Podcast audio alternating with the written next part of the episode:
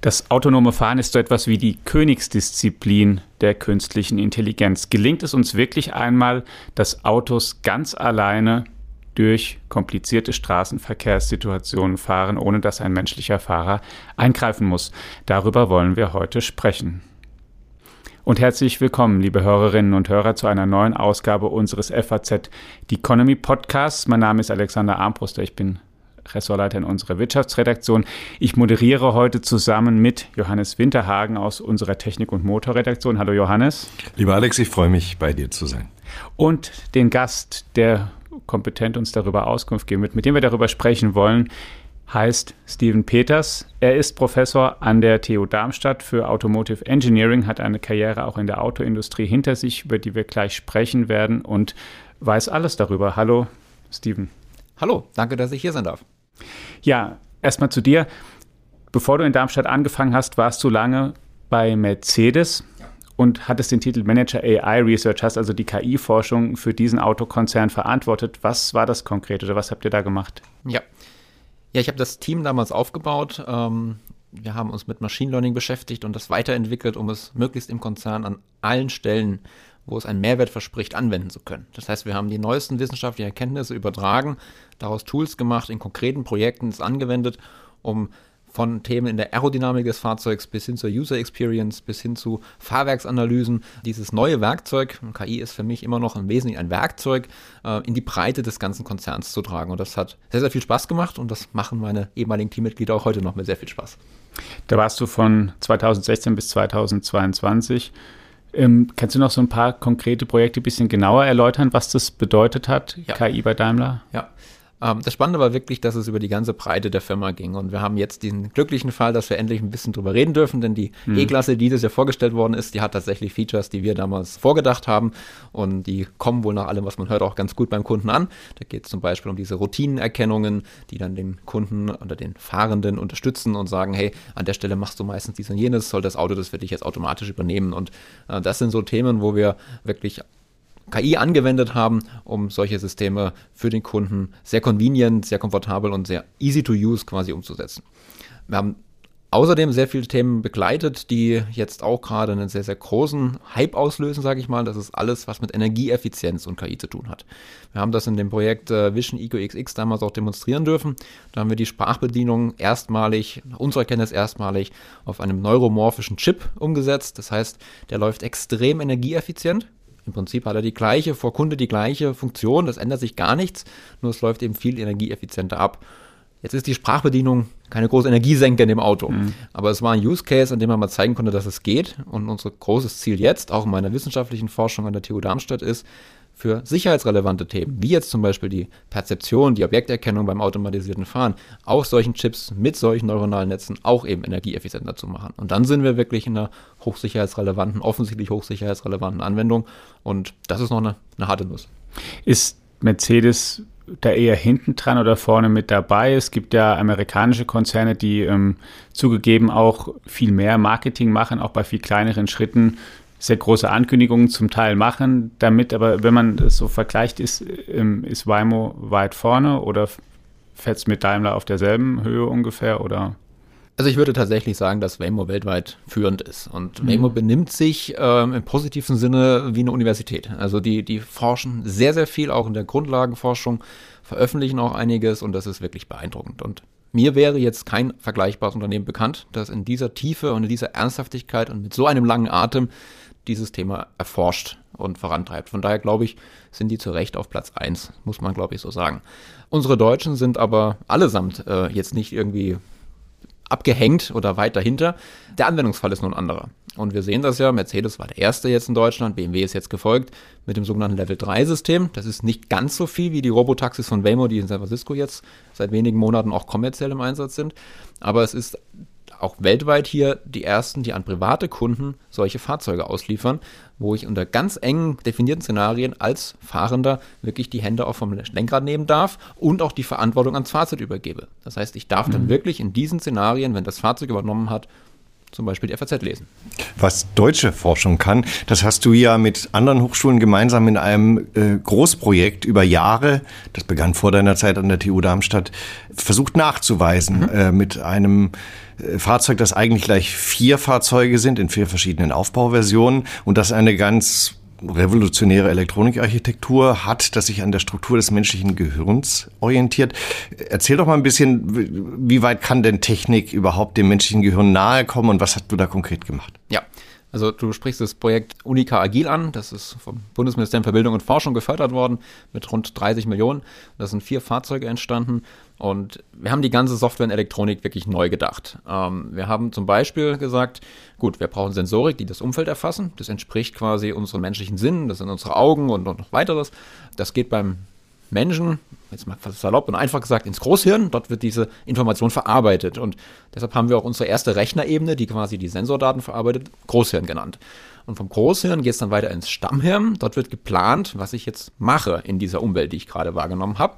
Und dann wird über das Rückenmark das in eine Handlung umgesetzt. Unsere Hände, unsere Füße werden gesteuert sozusagen. Und so haben wir auch hier das Rückenmark nach dem Stammhirn dann. Und das ist die Verbindung zu den Aktoren.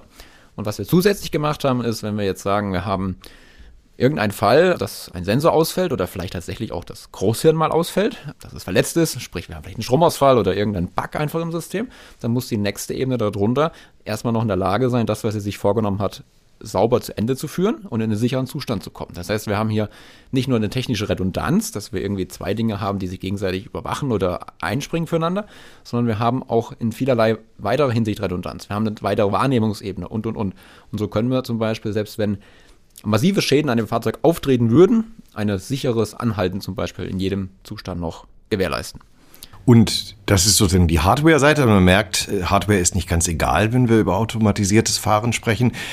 Es gibt ja auch die Software-Seite. Wie weit ist denn das, was ihr da gemacht habt, mit äh, Methoden der künstlichen Intelligenz im weitesten Sinne, tatsächlich auch etwas, was im Fahrzeug stattfindet? Wie weit ist das nur zum Trainieren bestimmter Funktionen notwendig, damit ich die irgendwann im Auto auch nutzen kann? Mhm. Ja, da sprichst du einen ganz wichtigen Punkt an. Also die Hardware ist ganz essentiell, aber genauso die Software. Und wir haben zwei Dinge getan. Auf der einen Seite haben wir eine sehr modulare Software gemacht. Das ist alles serviceorientiert, so wie man es heute, so wie man heute IT entwickelt, würde ich sagen.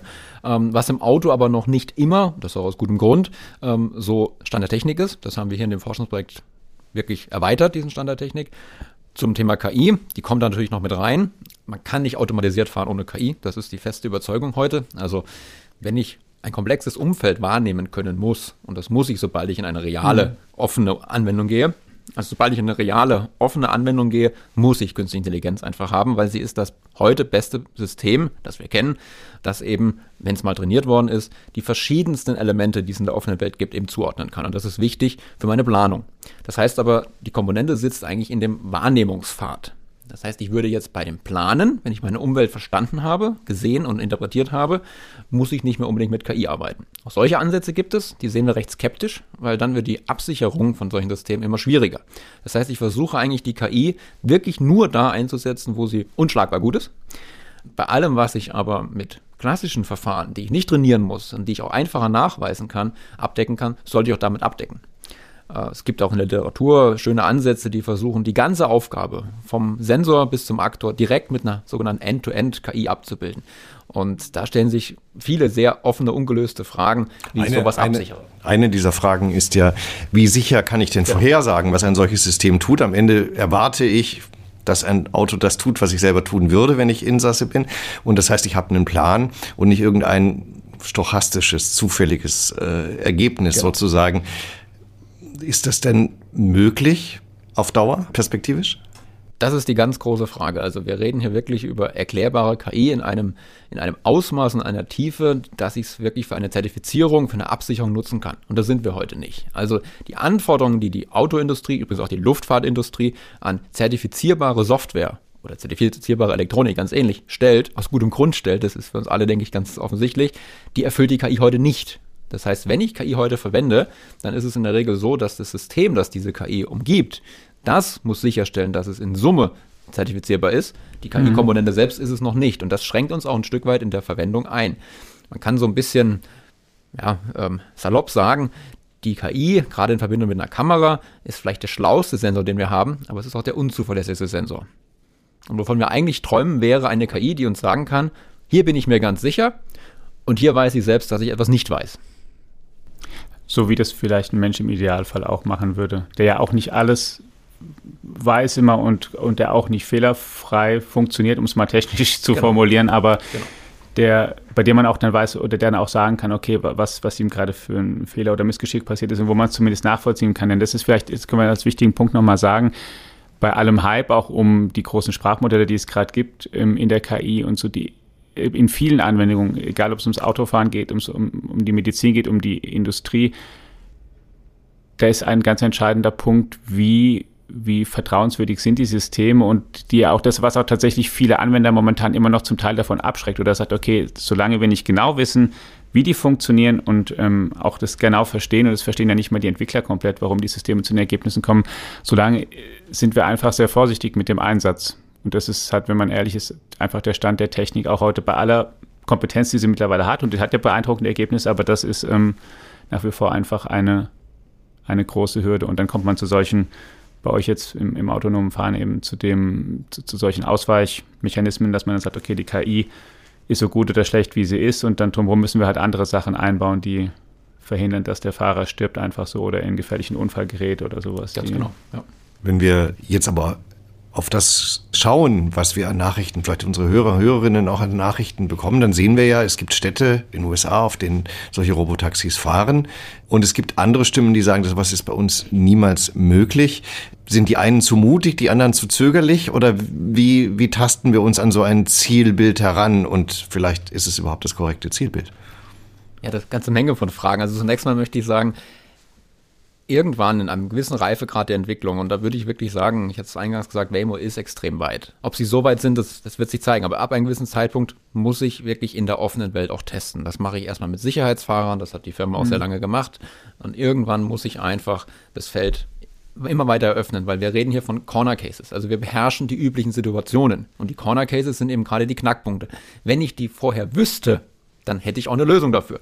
Mhm. Das heißt, ich muss wirklich raus in die offene Welt schauen, was es noch alles gibt, an das ich nie hätte denken können und dann daraus zu lernen. Und das natürlich ein Beispiel, minimal. Ein Beispiel kurz Corner Case, um das mal zu übersetzen. Das ist also nicht, wenn das Kind plötzlich über die Straße rennt, sondern das ist nochmal was anderes. Genau, also dass ein Kind plötzlich über die Straße rennt, das ist jedem von uns klar, dass sowas passieren kann. Wenn mhm. ich das nicht abbilde, dann habe ich einen schweren Fehler in der Entwicklung gemacht. Aber wenn wir uns jetzt vorstellen, ich habe da so mein Lieblingsbeispiel, wir haben jetzt irgendwie Fasching oder Karneval oder wie auch immer man es nennt und wir verkleiden uns dieses Jahr aufgrund irgendeines Trends alle als Müllsäcke und Mülltonnen. Ähm, wie soll ein Auto jemals erkennen, dass das jetzt tatsächlich etwas ist, was uns vielleicht gleich vors Auto läuft und dass wir unter absolut gar keinen Umständen ähm, anfahren mhm. dürfen, wo wir vielleicht in anderen Szenarien sagen, naja, wenn du die Wahl hast, der Bremsweg reicht nicht mehr, du streifst eine Mülltonne, na dann streifst du halt die Mülltonne. Ja? Und das ist jetzt so ein extrem theoretisches ihr, ihr, Beispiel. Ja? ja ihr, ihr, Kollege äh, Otte redet in dem Zusammenhang ja vom Small Data Problem. Das heißt, ja. ich habe nur ganz wenige Fälle und ein Mensch schließt intuitiv das Richtige daraus. Ich verbrenne mir einmal die Finger an der Herdplatte und ich weiß, ich fasse da nicht wieder drauf. Und das ist für eine Maschine offensichtlich sehr, sehr schwierig. Genau. Also wenn Sie wissen, hey, es ist Karnevalszeit und äh, Sie sind am dritten ähm, Dinosaurier vorbeigefahren und dann werden Sie sagen, ah, die, die, Mülltonne ist da eben noch mitgelaufen, auf die muss ich aufpassen. Ne? Das ja. ist Ihnen völlig klar. ja? Und ähm, das sind solche Dinge, die ich von der KI einfach nicht erwarten kann. Stand heute. Wir wissen nicht, wie es in 20 Jahren aussieht, aber das ist das Thema, was wir heute haben. Und da gibt es viele weitere Corner Cases. Das kann man auch sich vorstellen, dass, ich meine, Verdeckung von, von Verkehrszeichen oder sowas ist auch wieder was, an was ich denken muss. Aber wie die dann vielleicht verklebt sein könnten, vielleicht auch von Vandalismus oder sonst was. Und dann gibt es ja auch noch die Hackerseite, die dann gezielt versucht, wieder solche Fahrzeuge zu foolen. Von angefangen von böse Bubenstreich bis hin zu wirklich äh, kriminellster Energie. Auch das muss ich irgendwo mitdenken und, und äh, im Laufe der Zeit einfach auch lernen, wie meine Umwelt dann wiederum reagiert auf das, was ich da tue. Für Einsteiger nochmal gefragt, wie lernt denn dann das System eigentlich solche Corner Cases? Also was passiert da nochmal genau? Das Auto fährt dann eben in einer offeneren Umgebung, aber dass dann genau solche Sachen, die du gerade skizziert hast, auch verstanden werden. Wie macht man das heute? Also wenn ich erkenne, da ist etwas, was ich in meinem Training unterrepräsentiert hatte, und so gibt es auch viele Fälle in Literatur, wo das, wo das auch prominenten großen Firmen passiert ist, ähm, ist weniger im Bereich automatisiertes Fahren, auch in Alltags-Apps, ähm, dann muss ich nachtrainieren. Und dann, ich muss eigentlich immer sicherstellen, dass mein Trainingsdatenset der Realität, die ich abbilden will, das ist aber immer zu einem gewissen Zeitpunkt natürlich auch, ausreichend repräsentativ ist kennen wir auch von Umfragen, ne? wenn ich halt nur eine Kohorte frage, dann habe ich einen Bias da drin. Genauso ist es hier auch. Das heißt, ich muss möglichst biasfrei sein. Und wenn ich jetzt zum Beispiel eine Pferdekutsche sehe, dann ist jedem klar, die kommt sehr selten vor. Ähm, die hatte ich vielleicht nicht drin wenn mein System die jetzt robust als, als Nutzfahrzeug klassifiziert, dann kann ich vielleicht sagen, ist in Ordnung, kann ich mit leben. Also es würde sich so verhalten ähm, und würde da natürlich auch entsprechend drumherum fahren oder hinten dran bleiben.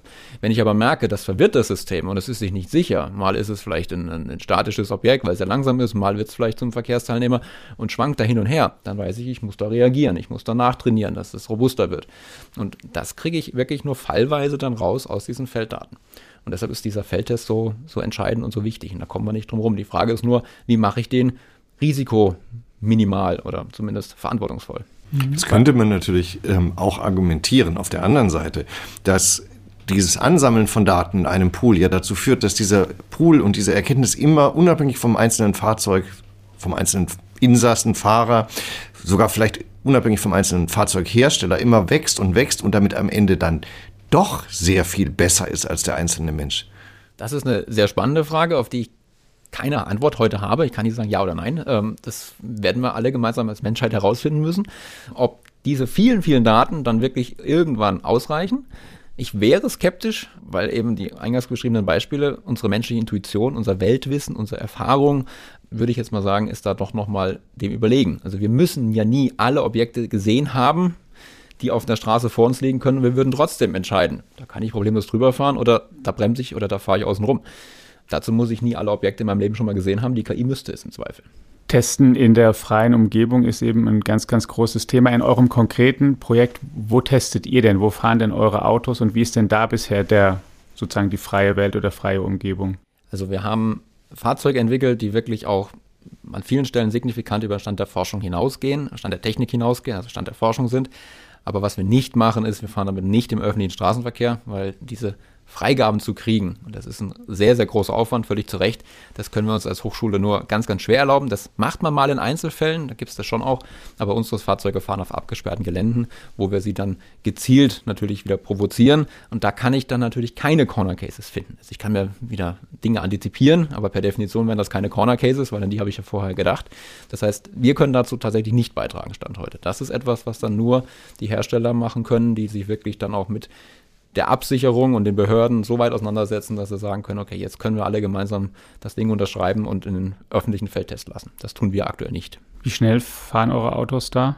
Also sie können theoretisch 50 km/h fahren, es gibt aber keinen Grund, das zu tun, weil für die Sachen, die wir testen wollen, reichen normale äh, Geschwindigkeiten zwischen 10 und 20 km/h völlig aus und deshalb gehen wir auch kein Risiko ein. Was technisch über das hinausgeht, was so bisher Stand der Forschung ist. Darüber reden wir nachher noch und auch, wie die Hersteller sich auf welchen Wegen sie sich dem Ziel annähern. Davor schalten wir aber kurz zu unseren Kollegen Holger Schmidt und Johannes Winkelhage, die einen Einblick geben in das, was im Economy Briefing vorkommt. Einen schönen guten Tag wieder zum The Economy Podcast mit Holger Schmidt und Johannes Winkelhage. Es war wieder eine ereignisreiche Woche, aber wir haben uns ein Thema herausgepickt, das wahrscheinlich ähm, die meisten der Hörer interessiert, nämlich reich werden mit KI, mit der künstlichen Intelligenz. Ein Traum, den wahrscheinlich viele träumen, aber es gibt Anzeichen dafür, dass zumindest beim Gehalt schon jetzt KI-Wissen Erhöhungen möglich macht. Also KI-Fähigkeiten zahlen sich heute schon und in Zukunft wahrscheinlich noch mehr aus. Holger, was sind die Ergebnisse der Befragung? Ja, eine Studie am Oxford Internet Institute hat ergeben, dass äh, Menschen mit KI-Fähigkeiten ihr Gehalt um 60 Prozent gegenüber denen, die diese Fähigkeiten eben nicht haben, erhöhen können.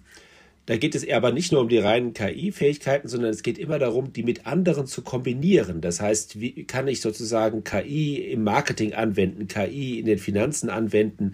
Ähm, und diese Komplementaritäten, das ist der entscheidende Hebel, um das Gehalt zu erhöhen und ähm, wichtig auch so eine sogenannte KI-Prämie zu bekommen. Das heißt, ich habe in den Verhandlungen mit dem Arbeitgeber viel, viel bessere Karten. Ich kann mehr Homeoffice verhandeln, ich kann meinen Arbeitsort verhandeln, meine Arbeitszeiten, all das fällt natürlich viel leichter äh, mit KI. Also diese KI-Prämie, die ist schon signifikant und dafür lohnt es sich natürlich auch, äh, ja, sich weiterzubilden und sich KI-Fähigkeiten anzueignen. weiterbilden, KI-Fähigkeiten aneignen. Vielleicht hätte das der Europäischen Kommission auch ein wenig gut. Die äh, KI-Verordnung ist weiterhin in der Schleife und am 6. Dezember wird im Zweifelsfall noch einmal darüber diskutiert und unser äh, freier Mitarbeiter Hendrik Wiederwild hat uns drei Szenarien aufgeschrieben, was dabei herauskommen kann. Vom Scheitern über eine wachsweiche Lösung bis zur allerdings sehr unwahrscheinlichen endgültigen Regelung. Also vormerken, 6. Dezember am Mittwoch nochmal auf die Entscheidungen der Europäischen Union zur KI-Verordnung schauen. Äh, es lohnt sich sicher, um zu verstehen, welche Regulierung dort kommen wird. Und äh, noch einmal künstliche Intelligenz. Wir haben noch einmal die Frage gestellt, welche Jobs können durch KI automatisiert werden? Wer ist betroffen im Unternehmen? Die Unternehmensberatung Horvath hat noch einmal herumgefragt und ähm, nur als Anmerkung, wir beschäftigen uns so häufig mit dem Thema, weil sich die Fähigkeiten der KI permanent weiterentwickeln und sich insofern also auch die äh, Verschiebungen deutlich machen, welche Jobs davon nun betroffen sein könnten. Aber Ergebnis, es sind viele. Holger, hast du Details? Ja, die äh, Unternehmensberatung Horvath hat sich eben angeschaut, wie das denn die Jobs in der Industrie verändert. Und äh, nicht zwingend jetzt diejenigen, die, der, der Menschen, die am Band stehen, aber natürlich in den produktionsnahen Bereichen, also was mit Planung und Steuerung zu tun hat. Dort ist ein großes Potenzial auch für KI, äh, Tätigkeiten zu automatisieren. Und das Ergebnis äh, ist, dass 77 Prozent der Jobs ein mittleres bis hohes Automatisierungspotenzial aufweisen. Und äh, das ist schon erstaunlich hoch, weil normalerweise hat man das in diesen Bereichen ja noch gar nicht so untersucht. Aber es wird sich, und das ist klar, in diese Bereiche hin verlagern, weil die KI eben ständig dazulernt und auf mehr Tätigkeiten angewendet werden kann. Auch hier heißt es dann sozusagen eindeutig, äh, es ist notwendig, sich weiterzubilden, notwendig, ähm, ja, seine eigenen KI-Fähigkeiten ähm, fortzusetzen. Und das ist auch sozusagen ein Ergebnis der, der äh, europäischen digitalen Dekade, die bis 2030 sozusagen Europa fit machen soll für die Digitalisierung. Und da schneiden wir Deutschen, was die digitalen Fähigkeiten angeht, ziemlich schlecht ab. Wir liegen deutlich unter dem EU-Durchschnitt, sowohl bei den digitalen Grundfähigkeiten als auch bei den Fähigkeiten der, der, ja, der Digitalprofis, die also deutlich mehr als Grundfähigkeiten haben. Beide Werte liegen substanziell unter dem EU-Durchschnitt und da müssen wir ran, da müssen wir uns weiterbilden und da hilft, hilft nichts. Das Thema ähm, äh, ist, äh, ist da und äh, die EU sagt schon, okay, der Fortschritt in der gesamten EU wird von den Deutschen behindert, weil sie sich nicht weiterbilden. Das ist echt ein Thema, da müssen wir uns bewegen klingt irgendwie äh, sehr äh, wenig nach Deutschlandgeschwindigkeit und äh, äh, nehmen wir es einfach schlichtweg als Appell, genau in diese Weiterbildung einzusteigen. Ein Thema, das uns immer wieder besonders am Herzen liegt, ist die digitale Sustainability, die Nachhaltigkeit, die durch digitale Entwicklungen gefördert werden kann. Christoph Bornschein, unser digitale Experte, hat gesprochen mit Jörg Eigendorf, dem Chief Sustainability Officer der Deutschen Bank. Nun, was hat eine Bank damit zu tun? Jörg und Christoph erklären es uns, vor allem auch vor dem Hintergrund, dass natürlich in Dubai gerade die COP28, die 28. Weltklimakonferenz, äh, tagt und äh, sich alle Ergebnisse erhoffen, die im Zweifelsfall äh, zu einer Minderung des Klimawandels äh, beitragen können. Christoph Bauernstein und Jörg Eigendorf im Podcast auf der Economy, auf der Website zu finden, im Newsletter zu finden. Sehr hörenswert. Ähm, um CO2 geht es auch bei Oliver Ganser. Oliver Ganser leitet das Projekt Catena X und hat uns aufgeschrieben, wie man ganz konkret einen Datenraum baut, der es ermöglicht, den CO2-Fußabdruck und damit die zusammenhängenden Kosten nicht nur zu schätzen, sondern konkret in die Unternehmenszahlen bis hin zum Produktpreis einzurechnen. Die Controller und die Finanzabteilung wird es lieben. Ähm, und es ist nicht nur für diese ein Must-Read. Holger, willst du uns zu Catena X, zu Oliver Ganser noch zwei Worte sagen? Ja, das ist ähm, böse Zungen sagen, eine der wenigen Industriekooperationen in der digitalen Welt, die tatsächlich funktionieren. Und Catena X versucht quasi die Automobilindustrie, äh, die, die Lieferketten der Automobilindustrie digital abzubilden und dort sogenannte Datenräume zu schaffen, in denen alle wesentlichen Informationen liegen. Und das ist bei einer, bei der vernetzten Lieferkette natürlich ein extrem komplexes äh, äh Unterfangen. Die CO2-Belastung, ähm, die natürlich durch die, durch die Produkte, die man einbaut und von anderen bezieht, in, ein, in, eine, in die eigene Rechnung einzubrechen. Das müssen jetzt alle tun und da äh, haben sie äh, mit Hilfe von Catena X eine Methode entwickelt, entwickelt das äh, sehr präzise einzurechnen. Das ist ein Thema, das auf alle zukommen wird. Wie können wir unseren CO2-Fußabdruck exakt berechnen? Wie können wir die, die, äh, die Emissionen, die wir auch an anderer Stelle, nicht nur im heimischen Werk, sondern auch an anderer Stelle mit verursachen, äh, mit verrechnen? Das ist notwendig, damit wir das äh, CO2-Problem tatsächlich mal in den Griff bekommen können. Wir sind natürlich äh, im Briefing the Economy wieder äh, ganz praktisch. Holger hat sich umgeschaut und hat die besten 15 kostenlosen Online-Kurse zum Thema KI zusammengestellt. Das geht von Google über das Hasso-Plattner-Institut bis zur Harvard University.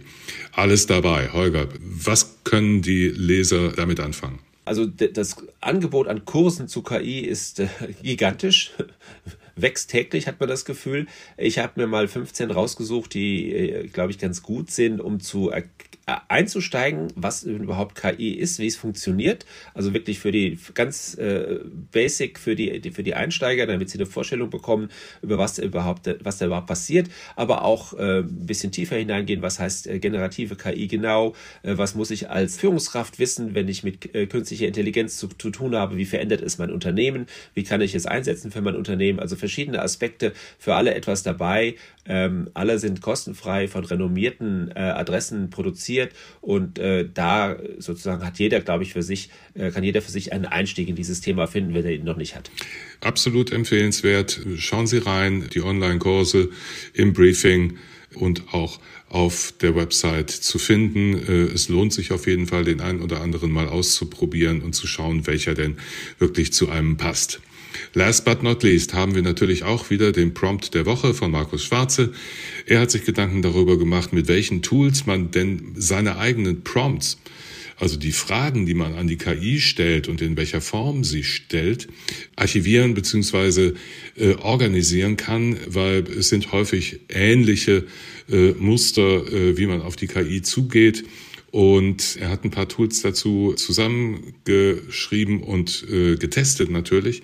Und wie immer ist es ganz praktisch zum sofortigen Nachmachen geeignet. Sehr, sehr hilfreich, glaube ich, weil man verliert irgendwann sicherlich auch den Überblick über das, was man die KI schon mal gefragt hat. Und die Tools helfen dabei, sich da zu organisieren. So, das war es für diese Woche auch schon wieder. Ähm, wir hören uns in der kommenden Woche mit dem neuen Briefing. Erscheinen wie immer mittwochs um 8 Uhr pünktlich in der Mailbox. Wer sich noch nicht angemeldet hat, bitte das auf der äh, Website tun. Und äh, wir freuen uns auf Sie und wünschen einen schönen Tag bis in die kommende Woche. Bis dahin. Tschüss. Ja, vielen Dank, lieber Holger und lieber Johannes. Und zurück zum autonomen Fahren und zurück zu dir, Steven. Also du sagst, ähm, ihr seid technisch zum Teil weiter als, also oder habt da sehr innovatives Neues geschaffen. Was sind die Sachen, die eure Autos können, die andere noch nicht können? Also eine Ebene ist sicherlich diese ganz konsequente äh, Rückfallebene, dieses sichere Anhalten, dass ich quasi mhm. zu jedem Zeitpunkt eine sogenannte Trajektorie plane. Was würde ich denn tun, wenn jetzt etwas schief geht in meinem System? Und wenn das dann schief geht und ich ab jetzt von diesem Sensor, von diesem Computerteil keine Informationen mehr kriege, dann weiß ich noch, was zu tun ist und tue auch während dem Ausführen dieser Trajektorie die Umfeldwahrnehmung über eine zweite Ebene sicherstellen. Das heißt, selbst wenn ich gesagt habe, wenn jetzt was schief geht, würde ich rechts ranfahren, schauen wir dann auch beim rechts ranfahren noch, ob das immer noch geht oder ob da jetzt mittlerweile vielleicht doch noch jemand ähm, ins Bild getreten ist, den wir vorher nicht gesehen haben. Das ist relativ neu. Auch die, die Absicherungslogiken. Wir haben eine Art äh, Absicherungsprozess für Forschungsfahrzeuge mitentwickelt in diesem Projekt, um genau dieses Thema, ähm, ich gebe kein Serienfahrzeug frei, ich gehe immer noch in einen Testbetrieb, aber auch dafür, mhm. welche Kriterien muss ich da erfüllen? Und da haben wir versucht, ähm, ja, Standards vorzubereiten, sage ich mal, mit diesem sehr breiten Konsortium aus in Summe sieben Universitäten das sind so Elemente. Und was wir auch gemacht haben, das ist jetzt eher eine klassische fahrzeugtechnische Seite. Unsere Fahrzeuge können beispielsweise jedes Rad plus minus 90 Grad einschlagen. Das heißt, ich kann Manöver okay. fahren, die völlig undenkbar sind für, für die sonstigen Serienfahrzeuge, die uns in den Szenarien, die wir hier betrachtet haben, auch nochmal Vorteile bringen. Also gerade im, im städtischen Bereich, wenn ich zum Beispiel auch an automatisierte Postzustellung denke, kann mir sowas helfen, auf extrem kleinem Wendekreis ähm, ja, eben zu wenden. Ähm, das sind Aspekte. Wir haben einen Shuttle oder einen People Mover, wo natürlich auch, wenn Menschen im Fahrzeug stehen, nochmal andere Anforderungen an die Fahrdynamik äh, rankommen, wie wenn ich sage, ich bin da drin fest angeschnallt und fahre auch selbst. Und wir haben ein Fahrzeug entwickelt, das könnte man sich vorstellen, wäre ein wirklich ein Familienfahrzeug, das aber auch eben von den Ältesten und den Allerkleinsten äh, selbstständig verwendet werden könnte, wenn ich das denn möchte, weil es eben automatisiert vom Haus zum definierten Ziel fährt. Und ähm, genau. Hat es ein Lenkrad? Nein. In, letz in letzterem saß ich ja, ähm, ja. vor einigen Wochen auf dem August Euler äh, Flugplatz in der Nähe, der ja zur Technischen Universität Darmstadt gehört. Und äh, ich habe das mit dem Krebsgang, also mit dem seitlich Fahren, äh, auch beobachtet. Habe mir gedacht, das wäre ganz praktisch, wenn man in der Stadt wohnt. Manchmal so für die eine oder mhm. andere Parklücke, die sonst einfach nicht zu nehmen ist. Aber ein bisschen fragt man sich natürlich am Ende, ob das so beeindruckend das ist, was ihr auf die Beine gestellt habt. Also diese Hochschulen gemeinsam mit 20 Promotionen in der Zeit entstanden. Also wirklich tolle, sicher leidenschaftliche Arbeit. Aber ob das mithalten kann mit dem, was da an Milliarden in der Automobilindustrie in den letzten Jahren reingeflossen ist und auch mit dem, was jetzt äh, Silicon Valley Unternehmen wie das schon erwähnte Waymo da reinpumpen. Wie kann man da als, wo kann man da als Hochschule überhaupt Akzente setzen oder ist es mehr so ein Ausbildungsstück dann für die Studenten? Die Frage ist extrem berechtigt. Ähm, natürlich kann man nicht gegen eine Einrichtung wie Waymo, die sich quasi ja noch nahezu universitär verhält, weil sie auch viel publiziert und wirklich viel Forschung macht, ähm, mit dann doch vergleichsweise wenig Geld, auch wenn es für das BMBF und für eine Uni sehr viel ist. Ähm, das kann man nicht vergleichen, das muss man einfach sagen. Trotzdem ist aus meiner Sicht sehr wichtig, dass wir zum einen diese äh, Forschungswerkzeuge hier haben, dass wir die Technik auch verstehen, dass wir weiterentwickeln können, dass wir auch ausbilden können daran, weil unsere Hersteller und unsere gesamte Industrie, die daran hängt, die wird natürlich in diesem Wettkampf bestehen müssen. Und deshalb ist es so wichtig, dass sie quasi von den Universitäten auch direkt diese Anschlussfähigkeit bekommt. Gleichzeitig würde ich schon sagen, es gibt viele Aspekte, ein paar hatte ich genannt, die über das hinausgehen, zumindest von dem, was wir wissen, was Waymo tut. Was die natürlich intern noch tun, das, das weiß niemand. Und wir haben einen sehr langfristigen Horizont bei der Sache. Das heißt, wir tun jetzt nicht das, was vielleicht ein, ein VW, BMW, Mercedes jetzt gerade auch tut für sein nächstes Serienfahrzeug. Das, da würden wir nie gegen antreten. Das wäre völlig, völlig falsch, sondern wir versuchen viel weiter zu denken und auch sehr interdisziplinär zu denken. Also wir haben sehr oft Arbeitswissenschaftler mit dabei. Wir haben auch in dem Projekt zum Beispiel äh, Experten aus der Geodäsie dabei gehabt, weil wir einfach manches auch mal versuchen, ganz anders zu lösen. Und was ich glaube ich eine große Chance äh, bietet, ist, den deutschen und den europäischen Use Case zu finden. Was, was könnte der sein? Wir sehen in den USA die klassischen Robotaxi immer mhm. als Ansatz und da ist natürlich auch eine gewisse Erwartungshaltung dran, dass ich sagen kann, ich kann quasi dann äh, Content, die ein Internetprovider oder ein Internetplattformanbieter hat, auch während der Fahrt quasi noch konsumieren. Jetzt höre ich oft aus der Politik, ja, brauchen wir sowas nicht in Hamburg oder Berlin? Da würde ich immer sagen, weiß ich nicht. Ich glaube, wir haben dort einen vergleichsweise sehr guten ÖPNV, wenn wir gerne darüber schimpfen. Aber mhm. im Vergleich jetzt zu Städten wie Atlanta, die Flächenstädte sind, wo ein Bus eigentlich auch gar keinen Sinn macht, würde ich jetzt sagen, Hamburg braucht nicht unbedingt ein Robotaxi. Im Gegenteil, dann habe ich mehr Verkehr und jeder, der es sich leisten kann, würde den Bus dann wahrscheinlich nicht mehr nehmen. Die Frage ist vielleicht eher, kann ich so einen Shuttle nicht nutzen, um Gebiete außerhalb von Hamburg, München, Berlin, die ein bisschen auf dem Land sind und nicht mehr an der S-Bahn angeschlossen sind, die damit sehr einfach, ökologisch und ökonomisch sinnvoll an dieses S-Bahn-Netz anbinden. Wo man sogar auch weniger Verkehr hätte und damit vielleicht auch Verkehrssituationen, die eher handelbar sind. Exakt. Das ist etwas einfacher, weil ich muss dann quasi von diesen Vororten an die letzte oder nächste S-Bahn-Station. Ich muss aber nicht direkt quer durch die Innenstadt und ich muss immer, ein Großteil der Strecke ist immer gleich. Das heißt, es ist einfacher und es ist in unserem Gesamtsystem, glaube ich, eine sehr, sehr nachhaltige Lösung, weil wenn wir heute einen Bus schicken, um diese Gebiete anzuschließen, dann ist der hochsubventioniert, weil der wird nie ausgelastet sein, höchstens zweimal am Tag. Das ist ein großer Bus in der Regel. Ähm, das ist weder ökonomisch noch ökologisch sinnvoll. Und den Busfahrer gibt es im Zweifel auch nicht, weil der aus demografischen Wandel längst sich, sich verabschiedet hat, sozusagen. Ähm, was ist denn der Zeithorizont für eine solche Entwicklung äh, und wie schnell, viel schneller könnte das gehen, als Robotaxis in Deutschland durch die Städte zu schicken? Ich glaube, dass die, die Robotaxis in den gewachsenen deutschen Städten wirklich noch sehr, sehr weit weg sind. Also wenn ich wirklich sage, die müssen das ganze Stadtgebiet beherrschen, wie ich das von einem Taxifahrer erwarten würde, würde ich sagen, reden wir wahrscheinlich von 2040 aufwärts. Was wir aber dieses Jahrzehnt wahrscheinlich noch sehen werden, auch noch in vielen, vielen Regionen der Welt, sind automatische LKWs, weil dort habe ich diesen Fachkräftemangel ganz akut. Das heißt, es ist auch wirklich ein Business Case für die Hersteller, für die Spediteure und damit für die Hersteller. Und das heißt aber, die fahren dann Hub-to-Hub-Verkehr auf den Autobahnen. Das heißt nicht die LKWs, die zum, Ländle, zum, zum unserem nächsten Supermarkt fahren. Das ist Verteilerverkehr. Da habe ich auch den Fachkräftemangel gar nicht, weil der Job ist gar nicht so unattraktiv. Unattraktiv wird er dann, wenn ich die Nächte auf dem Rastplatz statt bei der Familie zu Hause verbringen kann. Und da wäre eine Automatisierung sehr sinnvoll. Und die wird anfangen in den Südstaaten in den USA. Da habe ich riesige Strecken und vor allem bin ich eisfrei. Das ist noch wichtig für die Technologie. Das, was wir nicht im Griff haben.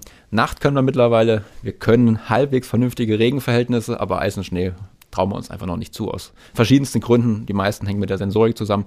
Aber deshalb fange ich mal da an. Südstaaten der USA wird dieses Jahrzehnt höchstwahrscheinlich funktionieren. Und diese Shuttle-Idee, also zum S-Bahnhof? Das könnte ich mir vorstellen, so in, in Mitte des nächsten Jahrzehnts, glaube ich, könnte man das sich wirklich vorstellen. Ähm, Piloten dazu gibt es, dann fange ich wieder an, dass ich sowas anbiete, habe noch Sicherheitsfahrer dabei, dann habe ich vielleicht noch Sicherheitsfahrer dabei, wenn ich sage, ich, ich weiß jetzt heute, könnte es schneien, ähm, um den Service dann nicht einfach zu stornieren, sage ich halt im Zweifel, habe ich zwei, drei Springer, die an dem Tag dann wirklich einsteigen müssen und damit dieser Service aufrechterhalten bleibt, dann muss ich auch nicht von Anfang an Schnee beherrschen zum Beispiel. Also versuche ich wieder das einzugrenzen. Ich habe noch eine Frage zur Sensorik, weil wir machen im Technik und Motor hat ja einen, auch einen kleinen Testbetrieb. Wir machen die Erfahrung, dass ganz einfache Dinge wie Verkehrszeichenerkennung ganz oft nicht funktionieren. Und zwar in Autos sehr ordentlicher Premiumhersteller.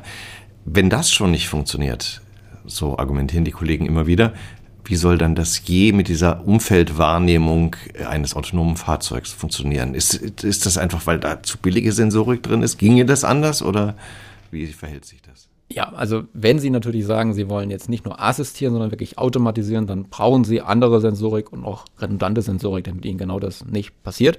Das heißt, ähm, Sie kriegen diese Fehlerrate deutlich besser hin, aber auch hier, Sie haben keine Garantie und wir reden auch nicht von den sonstigen Garantien, die man im Auto hat. Also wenn ich jetzt ein Getriebe auslege, dann muss klar sein, das Zahnrad hat eine Fehlerrate, da kommt mal ein Fehler pro paar Millionen vor. Und dann reden wir davon, dass ihr Getriebe kaputt ist und nicht äh, Sie. und bei so einem Sensor bzw. der dahinterliegenden Signalverarbeitung und Datenverarbeitung ähm, reden wir durchaus noch von einstelligen Prozentraten. Ja, und das ist natürlich eine ganz andere Nummer.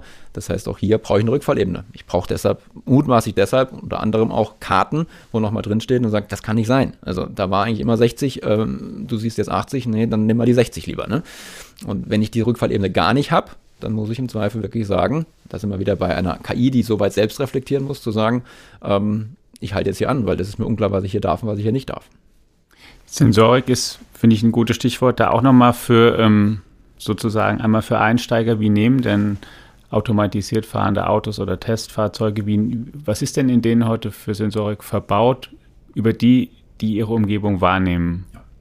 Also Standard sind immer die folgenden drei. Ich habe ein, ein Radarsystem, das besteht aus mehreren Einzelradaren. Ich habe eine Kamera, in der Regel sind es auch mehrere, mindestens mal zwei, damit ich Stereo sehen kann, so wie wir mit unseren beiden Augen. Und ein LIDAR, das ist ein Laserstrahlen aussendendes Gerät in einem Leistungsbereich, der einem Laserpointer entspricht, also das ist nichts Gefährliches. Ähm, der hat den großen Vorteil, dass er erstens eine Tiefeninformation mitgibt über die Signallaufzeit, wie lange war der Laserstrahl quasi unterwegs bis zum Objekt. Und ich sende aktiv aus, das heißt, es funktioniert nachts genauso gut. Die Kameras sind natürlich nachts im Nachteil ähm, und sie sind, muss man auch immer sagen, sie sind nicht so gut wie unsere Augen. Im Sinne von, wir können sehr gut bei Tag sehen, wir können auch sehr gut bei Nacht sehen. Wir haben nur Schwierigkeiten, wenn wir dann geblendet werden. Das gilt für die auch. Aber generell nachts und Tag, ich muss Kompromisse eingehen, wenn ich bei beidem gut sein will mit der Kamera. Das heißt, man wird wahrscheinlich sehen, dass man wieder nochmal zwei verschiedene hat. Eine für Tag, eine für Nacht und die Nacht dann vielleicht aktiv auch mit Infrarot ausstrahlt oder zumindest noch Wärmebild dabei hat oder, oder, oder. Und aus diesen drei, und das ist die große Kunst, muss ich dann etwas, nennt man Fusion, äh, die, diese Signale muss ich zusammenbringen. Und da gibt es unterschiedliche Strategien. Manchmal sage ich, ich sehe was mit der Kamera und ich gucke mir im Radar, ob das plausibel ist. Ähm, manchmal sage ich, ich bringe direkt Kamera und LIDAR schon zusammen und das Radar plausibilisiert, das ist schon umgekehrt. Meistens ist es heute so, dass das LIDAR die beiden anderen plausibilisiert. Aber ich muss das wahrscheinlich auch dynamisch gestalten, weil nachts weiß ich vielleicht, ich brauche die andere Kamera. Das heißt, ich habe ein anderes Signal, das wieder spezifische Schwächen hat. Und das ist noch eine große, auch ungelöste Forschungsfrage, was ist die optimale Fusion? Es deutet vieles darauf hin, dass es keine optimale Fusionsstrategie gibt. Das heißt, ich habe verschiedene. Ähm, das heißt, beim Testen aber wieder noch mehr Komplexität in meinem Parameterraum, die ich abprüfen muss. In puncto Wahrnehmung gibt es ja auch, glaube ich, unter Forschern immer wieder Diskussionen, ähm, was da, der, der richtige, braucht man das alles, braucht man weniges? Tesla hatte mal sich darauf festgelegt, dass wir das, weil der Mensch ja auch nur zwei Augen hat, um alles zu sehen, dass man das vielleicht einfach mit Kameras hinkriegt, weil man dann vielleicht auch keine Karten mehr braucht, die teuer sind, die immer aktuell zu halten, auch keine anderen Geräte. Und Tesla hat dafür auch ein riesen Rechenzentrum eingebaut, eines der größten der Welt, speziell für KI und für visuelles Sehen und auch entsprechende Forscher, ähm, sind dann wieder davon abgerückt. Ein ähm, wie, wie ist denn da der Stand? Man braucht mittlerweile, ich glaube, jeder, man braucht alle drei, die du angesprochen hast. Das ist einig. Also ich würde sagen, da ist ziemlicher Konsens. Also Tesla steht oder stand da lange ein bisschen quer dazu. Mhm. Das hat auch vieles vorgebracht in der, auf der reinen Computer Vision Seite, weil sie sich halt extrem stark darauf fokussiert haben. Mhm. Ähm, ich glaube nicht, dass das sich durchsetzen kann, weil ich einfach technische Redundanz brauche. Ich brauche auch Redundanz in den Sensorprinzipien. Also die wissenschaftliche Community und auch die Hersteller, mit denen wir jetzt enge äh, Kontakte pflegen, im Wesentlichen die, die europäischen, ähm, aber auch was ich aus Japan sehe und höre, ähm, geht auf diese drei. Und die Frage ist nur, wie viele brauche ich davon und welche mhm. genauen Spezifikationen brauche ich davon? Die Frage ist dann auch irgendwann, wenn ich mal wirklich ähm, mit einzelnen Sensoren immer besser werde, hochauflösender werde und die einzelnen Sensoren mehr können, ähm, kann sich daran auch nochmal etwas verändern. Aber es wird nicht ein Sensorprinzip geben. Das glaube ich schon aus Redundanzgründen nicht. Aber das, der Wettbewerb ist riesig zwischen den Sensorarten mhm. und natürlich auch zwischen den einzelnen Herstellern dann, die ein Sensorprinzip anbieten. Ähm, ist auch eine spannende Frage, ob das immer so richtig ist. Vielleicht sollte man auch mal gezielter sagen, ähm, wir, wir machen jetzt die optimieren das Gesamtpaket Radar und LIDAR. Jeder bringt seine Stärken zur Geltung, als zu sagen, mhm. das Radar versucht jetzt alles noch zu können, was das LIDAR kann. Das LIDAR versucht alles zu können, was das Radar kann. In die Richtung gehen wir gerade, weil so. es gibt meistens nur Hersteller von Radar oder von LIDAR und beide wollen beides und so. Das ist auch ganz interessant ob wir dann langfristig irgendwann sagen, Mensch, äh, wir haben jetzt so viel gelernt und so viel verstanden, wir können auch zwei Sensoren weglassen davon, das wird sich dann später, wenn das wirklich ein großer Wettbewerbsdruck ist, äh, im Markt zeigen. Aber Stand heute geht man eher mal äh, davon aus, dass man diese drei Prinzipien braucht und davon sogar mehrere Sensoren pro Fahrzeug.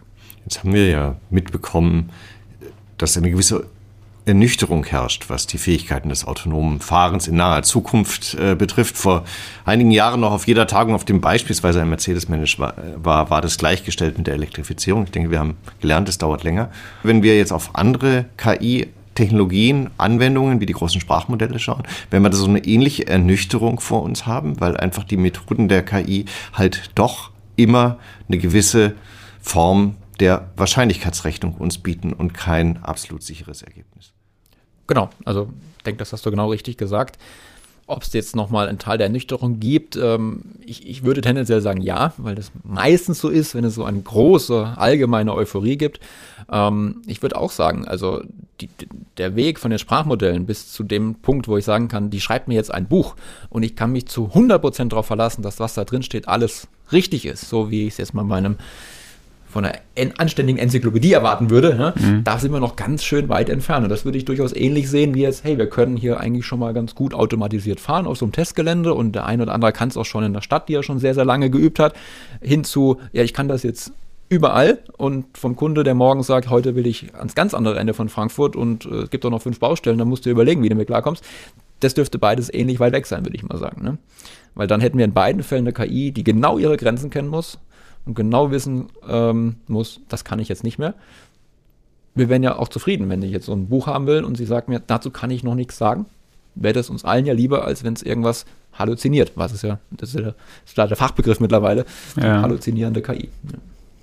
ja, das ist mir tatsächlich auch einmal mehr klar geworden, wie groß dieses Sicherheitsprobleme oder dieser Aspekt einfach ist in der Diskussion. Das kann eben viel, aber die und das ist eine Hürde, die ist aber einfach zu überwinden, wirklich für den, für den Einsatz im Alltag. Man muss sich darauf verlassen können, dass die Systeme funktionieren und dass sie ähm, im Zweifel eben so eine, du hast es ja mehrfach da beschrieben, dass sie praktisch so eine Funktion eingebaut haben, die in meinen einfachen Worten ungefähr so geht, okay, wenn ich jetzt gerade nicht verstehe, was los ist, dann halte ich jetzt einfach an.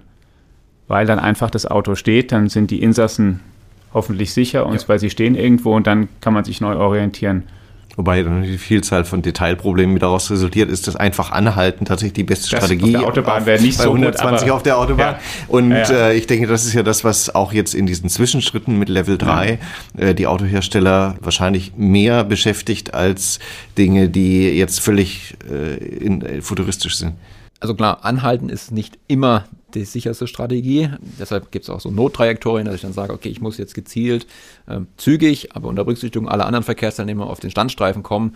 Oder idealerweise kommt es soweit nicht. Ich kenne genau meine Grenzen und so plant man zum Beispiel solche Level 4 Systeme für die Autobahn, dass ich sagen kann, wir können von vornherein sagen, heute kommen wir, wenn wir von Frankfurt nach Hamburg wollen, ähm, auf jeden Fall bis Hannover. So lange kannst du tun, was du willst. Dann fahre ich dort als Auto auf einen Parkplatz, weil da gibt es eine Tagesbaustelle, die ist mir völlig unklar und da ist irgendwann eine Begrenzung. Da musst du für 20 Kilometer übernehmen und dann können wir wieder Rückübergabe machen. So, und dann kann man das planen und dann ist es für den Kunden auch eine super convenient Geschichte und keinerlei böse Überraschung. Das wäre so eine Rückfallebene. Woran man natürlich auch arbeitet ist, ähm, das ist der berühmte Sandsturm. Wenn ich mir jetzt vorstelle, ich fahre mit dem LKW auf einer Autobahn und jetzt passiert was ganz komisches, äh, es gibt einen Sandsturm, einen Blizzard oder sonst was völlig plötzliches, dann muss der LKW, so wie es der Mensch auch machen würde, wenn er nichts mehr sieht, einfach in der Spur kontrolliert zum Stehen kommen, vielleicht noch ein bisschen rechts ranfahren und dann steht er. Und dann zu sagen, ähm, jetzt kannst du aber wieder losfahren, da könnte man dann eine, eine Tele-Guidance, wir würden es nicht Teleoperation nennen, weil das würde wirklich heißen, da sitzt jemand mit Joystick und fährt eins zu eins den Lenkwinkel und dessen Gaspedalstellung, wie das machen muss, sondern sagt nur, jetzt ist wieder klar, jetzt kannst du wieder, ich gebe es wieder frei, ich quittiere das quasi. Oder auch, ähm, wenn man jetzt sagt, da vorne ist irgendetwas, was eine unklare Situation ist, dass man dann nochmal reingeht und sagt, ähm, ja, warte, da ist ein Unfall passiert, das ist noch nicht geklärt, die Unfallstelle, bleib so da stehen. Oder auch zu sagen, ähm, naja, du kannst da links außen rumfahren, da steht ein Polizist, der winkt und das hast du vielleicht nicht gesehen. Na, also so, solche Fälle kann man in der Übergangsphase sicherlich so auflösen, aber das ist natürlich auch nur eine, ich würde sagen, eine temporäre, für die Einführung relevante Zwischenebene. So oder so kommt ja auf jeden Fall mehr Elektronik in die Autos und Batterien obendrein. Jetzt hast du mir, als ich in Darmstadt war, erzählt, du würdest dich mit anderen Universitäten auch vermehrt um das Thema Kreislaufwirtschaft äh, kümmern. Vermute ich da nur einen Zusammenhang oder gibt es einen? Absolut. Also man, man spricht ja manchmal gerne, vor allem die Medien tun das vom Smartphone, vom, vom Smartphone on Wheels. Ähm, da bin ich ganz entschieden dagegen, weil genau diese Analogie wollen wir eigentlich nicht, weil ein Smartphone soll super einfach zu bedienen sein, es soll immer das Neueste und most shiny sein. Das ist alles cool auf dem Smartphone, aber ich habe beim Auto halt wirklich diese Sicherheitsrelevanz immer. Das heißt, ich muss die Software anders entwickeln. Und mein Smartphone, naja, das ist zwei, drei Jahre attraktiv. Es hält vielleicht fünf, aber es ist zwei, drei Jahre attraktiv. In die Richtung möchte ich eigentlich nicht, dass sich die Autos entwickeln. Das tun sie aber. Aber die Hersteller möchten das vielleicht, dass man alle 230 ein neues kaufen muss. Auch das könnte sein, ja, aber da haben wir eine Idee für. Ähm, wenn wir sagen, so ein guter Mercedes, BMW, Audi aus den 90ern, der tut noch einen guten Job in Afrika heute und kann dort auch von der Werkstatt am Leben gehalten werden. Äh, das glaube ich nicht bei den aktuellen Elektrofahrzeugen, die jetzt gerade auch im höchstpreisigen Segment verkauft werden. Da haben wir also ein Problem. Ähm, wir können die Batterie nochmal rausholen, die wird netzdienlich verwendet werden, das ist kein Problem. Aber der Rest vom Fahrzeug, das ist ein großes Fragezeichen und da versuchen wir Antworten zu finden. Einerseits, wie gehe ich damit um? Da kann man vielleicht äh, aus der Luftfahrt bekannte, die nennt man Form Fit Function Replacements. Also ich baue eine andere Batterie dann drunter unter das Auto. Die hat eine neue Chemie, die ist kleiner. Ich muss aber für, den, für das Fahrzeug sicherstellen, dass es sich genauso verhält. Auch die Mechanik. Ich kann da nicht ein Fahrzeug haben, das plötzlich einen anderen Schwerpunkt hat, weil die Batterie kleiner ist. Das passt nichts mehr. Das ist ein Aspekt. Ich sag mal, das ist Symptombekämpfung. Die Ursachenbekämpfung ist, wir würden das Fahrzeug gerne neu denken und sprechen dann vom Apartment on Wheels. Das ist wertstabil und renovierbar. Mhm. Ähm, und dann sollte es vielleicht 30 Jahre nicht nur halten, sondern attraktiv bleiben. Mhm. Da reden wir über Dinge wie, wir haben eine Batterie drin, die wirklich 30 Jahre hält. Die wird sehr, sehr geschont.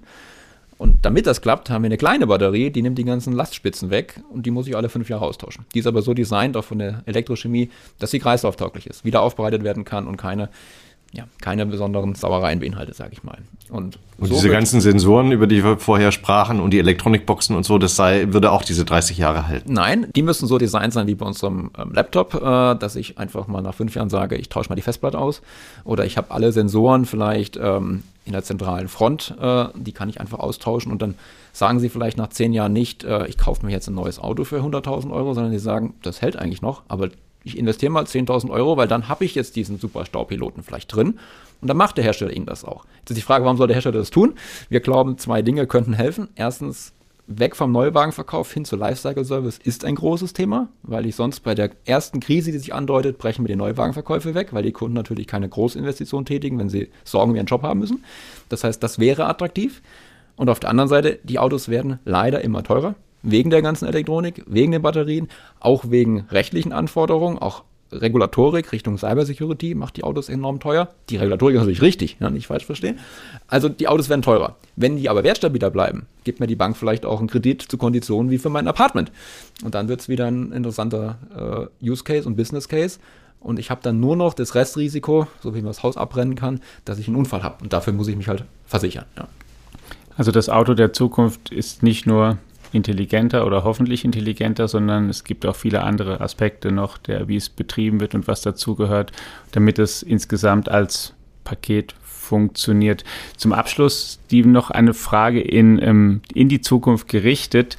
Im Jahr 2030, welche, mit welchen beiden Problemen, wenn es ums autonome oder automatisierte Fahren geht, werden wir uns denn nicht mehr rumschlagen? Ich hoffe, dass die Sensorik dann nahezu alle Wetterbedingungen beherrschen kann das könnte man bis 2030 schaffen. Ganz herzlichen Dank für deine Zeit und das Gespräch. Steven Peters, Professor an der TU Darmstadt für Automotive Engineering, davor viele Jahre bei Mercedes, unter anderem eben Chef des KI Researchers. Danke für das Gespräch und Ihnen, liebe Hörerinnen und Hörer, ebenfalls vielen Dank dafür, dass Sie einmal mehr eingeschaltet haben. Wir informieren Sie natürlich nicht nur über den Fortschritt im automatisierten Fahren, sondern auch alle anderen wichtigen digitalen Themen, von denen wir glauben, dass Sie Kenntnis haben sollten. Bleiben Sie uns gewogen, bleiben Sie gesund und bis nächste Woche. Ciao.